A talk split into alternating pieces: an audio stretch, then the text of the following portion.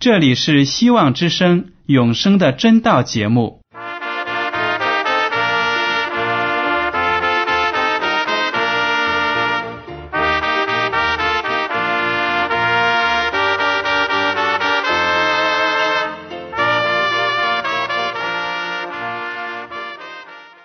亲爱的听众朋友们，你们好，我是艾德，很高兴今天能和你们在永生的真道这个栏目中见面。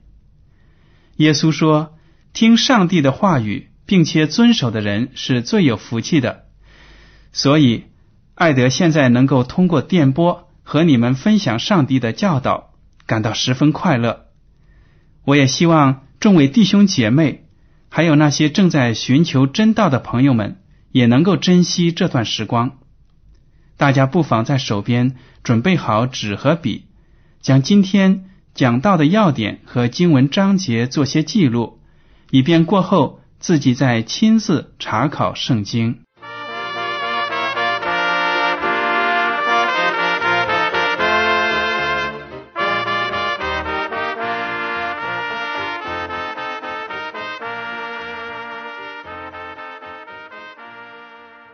听众朋友们，今天我要和你们分享的题目是“随大流的危险性”。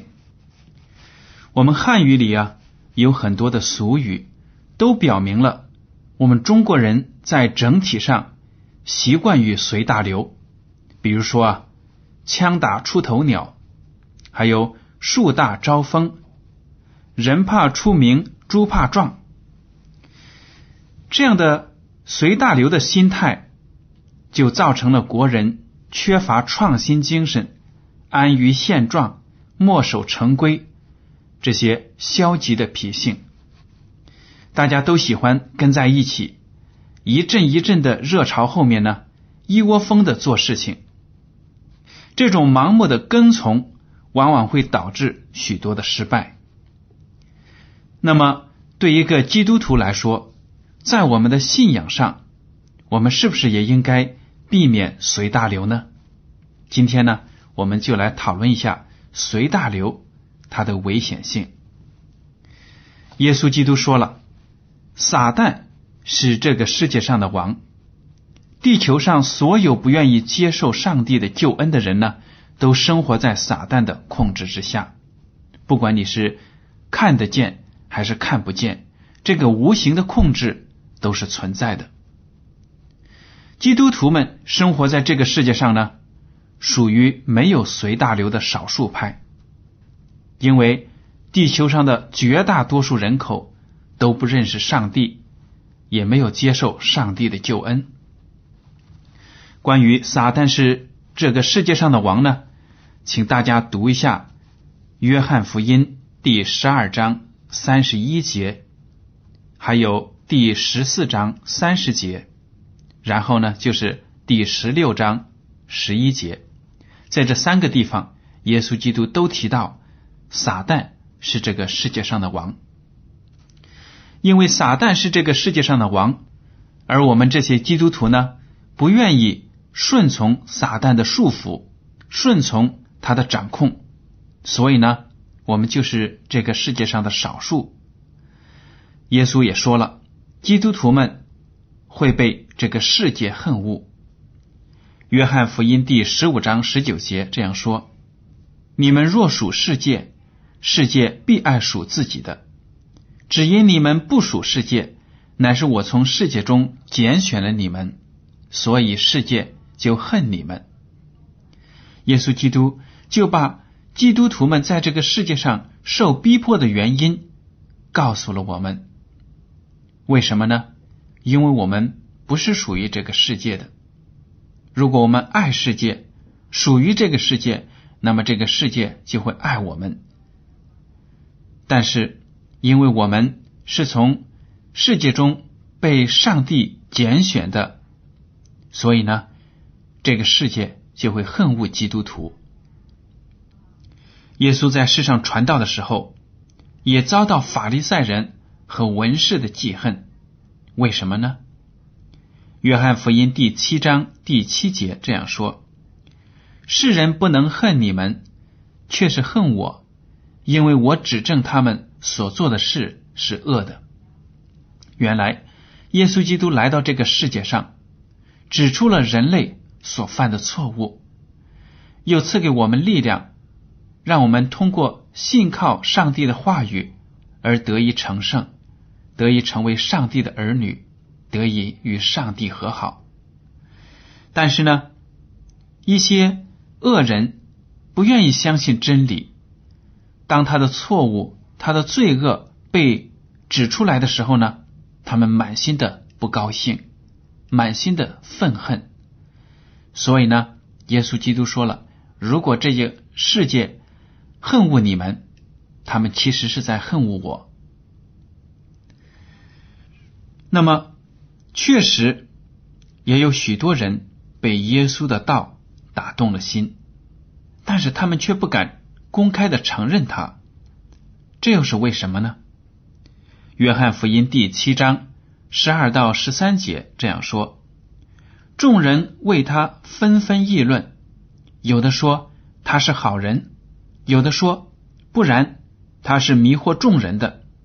只是没有人明明的讲论他，因为怕犹太人。耶稣基督在这个世界上呢，行了很多的神迹。而且他口中讲出的话语也改变了许多人的生活，因为他满身都充满了真理。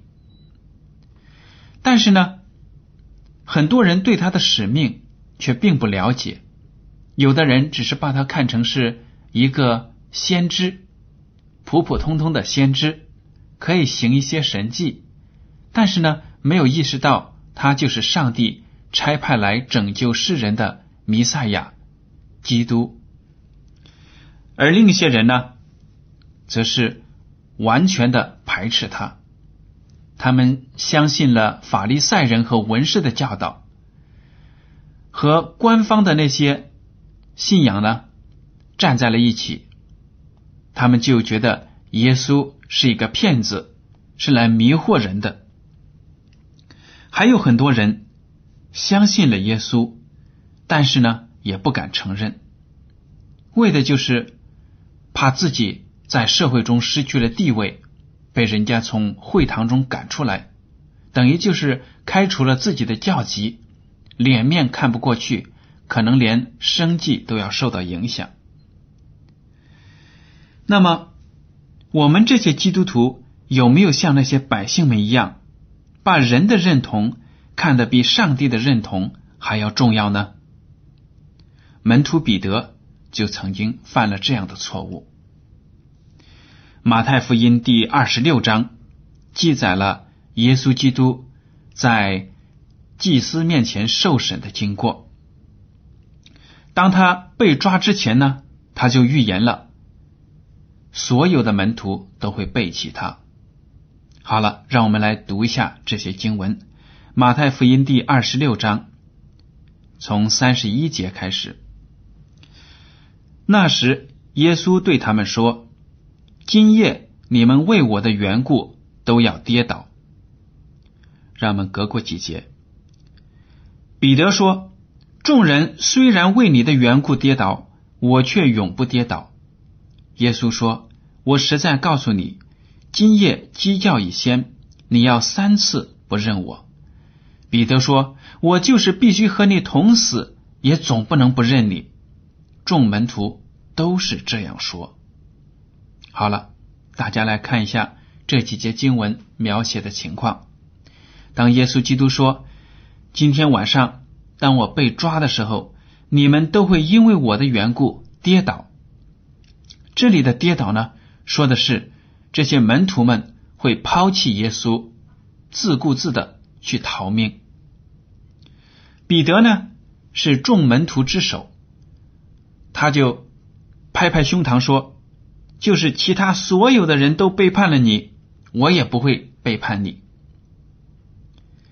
耶稣看到他自高自大的样子，就非常诚恳的对他说：“彼得呀，让我把真实的事情告诉你，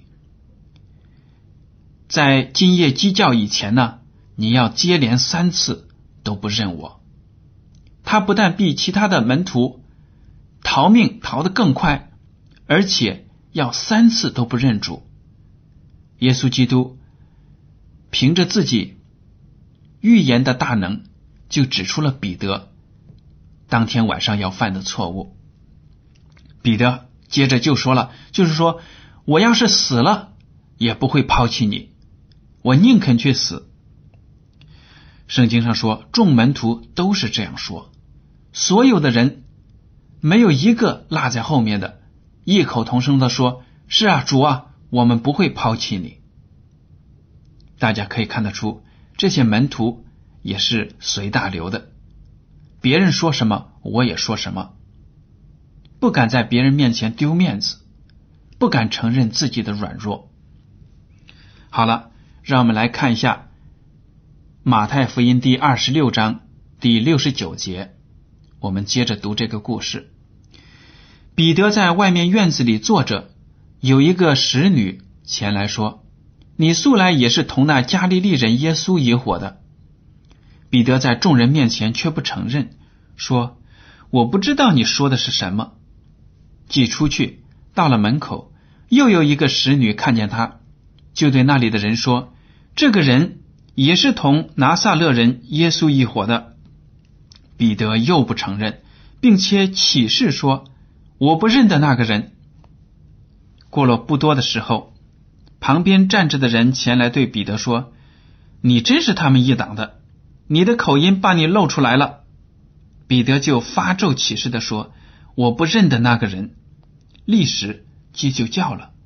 彼得想起耶稣所说的话：“鸡叫以先。”你要三次不认我，他就出去痛哭。听众朋友们，刚才读过的几节经文呢，就应验了耶稣基督对彼得的预言。彼得果然在鸡叫以前接连三次不认主。当耶稣被抓到大祭司面前受审的时候，彼得也偷偷的跟在后面。想看看究竟会发生什么样的事情，但是呢，有人就认出了彼得，说：“你不是和耶稣一伙的吗？你怎么会逃脱了呢？”彼得一听就害怕了，赶快否认，说：“我都不知道你在讲什么，还装的非常糊涂的样子。”他就赶快又换了一个地方，结果又有一个仆人。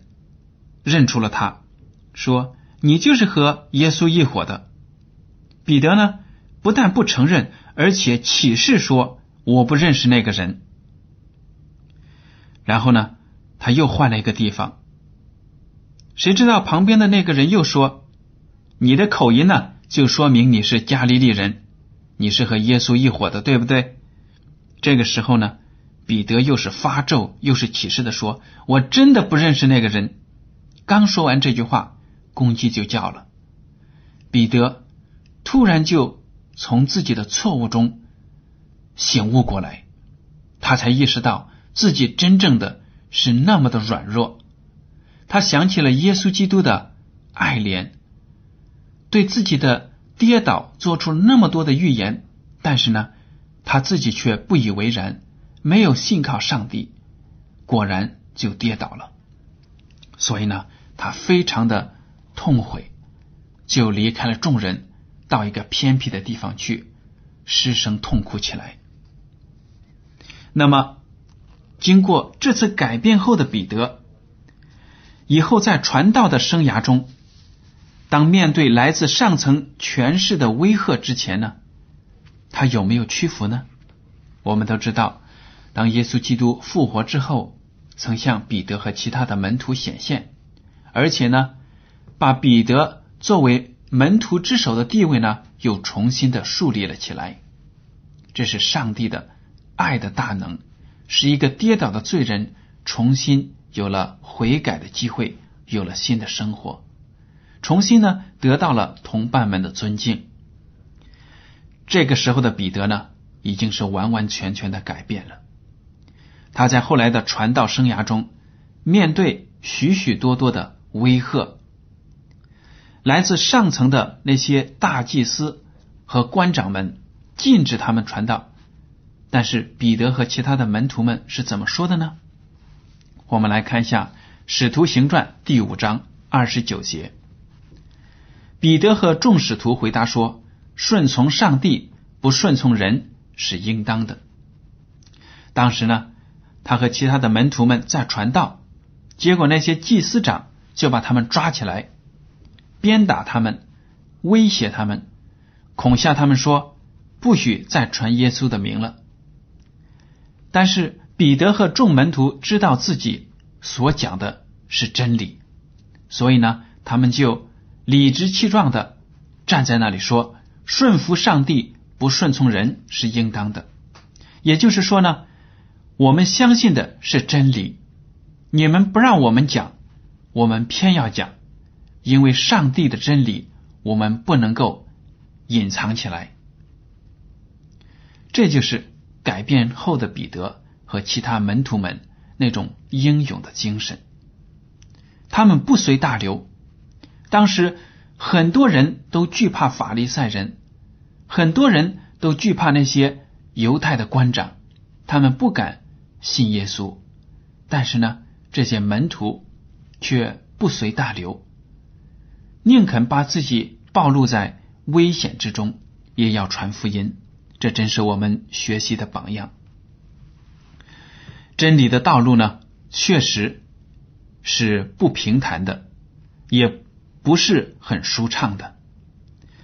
马太福音第七章十三到十四节，耶稣基督就这样说：“你们要进窄门，因为引到灭亡那门是宽的，路是大的，进去的人也多。”引到永生，那门是窄的，路是小的，找着的人也少。耶稣基督就在这里向我们说明了，通向真理的道路是崎岖不平的，那道门呢也很窄，因为上帝的标准要求我们罪人放弃自己的一切包袱才能进得去，而那通到灭亡的门呢，又宽又大。路看起来也是很平坦的，进去的人也很多。如果你跟从了大多数人，随大流走那条道路，最终得到的却是灭亡。但是呢，永生的真道是那么的窄，路是那么的小，甚至呢，有的人都找不到，因为他们的眼光没有放在上帝的真理之上。他们的眼睛看到的都是那些辉煌的、灿烂的东西，所以呢，对微不足道的福音，他们却发现不了。我们现在的社会上有许多邪恶的风气盛行，贪污腐败了，行贿受贿了，以次充好了，假冒伪造，许多事情，如果通过正当的、正常的程序，就办不了。就行不通，这是社会上的一种悲哀。我们的基督徒就不能够随波逐流，与这些恶风恶俗同流合污。有的时候呢，我们在社会上碰壁，办事情，因为不愿意给别人阿谀奉承，给别人送礼，我们办不好事情，该办的事情也办不了。这个时候呢？我们会觉得我们真的是少数派，没有随大流。希望大家呢，在这种情况下也不要感到非常的难过，因为呢，我们本来就不是属于这个世界的人。我们来看一下旧约的出埃及记第二十二章三十一节到二十三章第二节，耶和华上帝。是怎么样警告以色列人的？你们要在我面前为圣洁的人。我们隔一句：不可随火布散谣言，不可与恶人联手妄作见证，不可随众行恶，不可在争讼的事上随众偏行，做见证屈枉正直。这句经文呢？就是耶和华上帝警告自己的选民以色列所说的话。上帝要求他的选民是圣洁的人，不可以随火散布谣言，也不可以与恶人联手妄作见证，不可随众行恶，不可在争讼的事上随众偏行。这些提到的恶行呢，在社会上是非常的普遍的。散布谣言呢，与恶人连坐见证，陷害好人呢，还有随大流做一些在上帝眼中看为恶的事情，这些现象非常的普遍，非常的多。但是上帝就明明的告诫了他的选民以色列人。不要这样子，不要随大流去做那些恶事。在新约中，耶稣基督也说，我们基督徒应该做世上的盐和光。马太福音第五章十三到十六节这样说：“你们是世上的盐，盐若失了味，怎能叫它再咸呢？以后无用，不过丢在外面，被人践踏了。”你们是世上的光，城造在山上是不能隐藏的。人点灯不放在斗底下，是放在灯台上，就照亮一家的人。你们的光也当这样照在人前，叫他们看见你们的好行为，便将荣耀归给你们在天上的父。耶稣基督这样教导我们说：基督徒要做世上的盐。世上的光，我们都知道，盐巴可以用来使自己的食物呢变得有味道，而且呢，盐巴也是一种重要的防腐的原料。当你腌了一道菜，或者做了咸鸭蛋，或者是别的食物的时候，如果要保存很长的时间。我们就会在里面多放一点盐巴，因为盐可以防止腐败。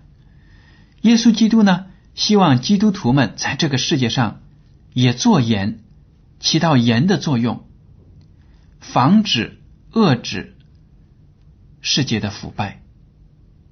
如果我们基督徒失去了原则，没有按照上帝的旨意行事，那么我们就是失去了盐的味道。如果盐巴不咸了，怎么能够叫盐巴呢？肯定会被丢在外面，被人抛弃了。耶稣还说，我们基督徒是世上的光，我们点了灯，不可能拿一个盒子把这个灯盖起来，让灯光不发散出来，这样对我们有什么好处呢？耶稣说，你们是世上的光，我们也知道。圣经把这个世界呢称为是一个黑暗的地方，而耶稣基督的话语、上帝的真理就是这个世界上的光，而我们基督徒呢就要做耶稣基督的灯，这样呢把耶稣的光向这个世界上发散出来。如果我们自己有真理，把自己遮盖起来，不去给周围的人做见证。我们就失去了做基督徒本来应该有的作用。在我们这个末世，许多的基督教会都会随从世界的教导而偏离了圣经的真理。很多教会呢，他们的说教是不痛不痒，既没有治病救人，又没有给人带来永生。不但如此呢，这些教会还会迫害那些不与他们同流合污的。上帝的真儿女们被圣经谴责的罪恶，在当今的社会呢，得到越来越多人的认可、接受或者支持。比如说，同性恋行为呢，就是违背上帝诫命的罪。圣经称它为可羞耻的情欲。大家可读一下《罗马书》第一章二十六到二十七节。但是。在二零零三年的八月，美国的大公会就任命了一个公开承认自己是同性恋者的主教。这个主教呢，就是金·罗伯逊。当他在被记者采访的时候，还大言不惭的说：“上帝是站在我这一边的。”这就是发生在我们当今基督教界的事情。这真是我们基督教会的悲哀。